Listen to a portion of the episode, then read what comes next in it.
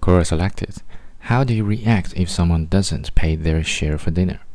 From Garmic Sato. Each time you go out when the check is presented, say the bill comes out to $40 including tax and tip, everyone throws in $10.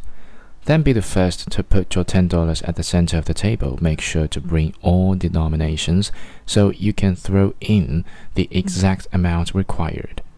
I think this will send a clear message that you and your other friend who pays will not be picking up the tab each time in the future. If your other two friends cannot afford it, they will very likely decline to have dinner with the group in the future due to other plans previously made. Alternatively, they curb their spending during the week, knowing they have to come up with several dollars for a weekly get together. I can push it on your they are always broke command.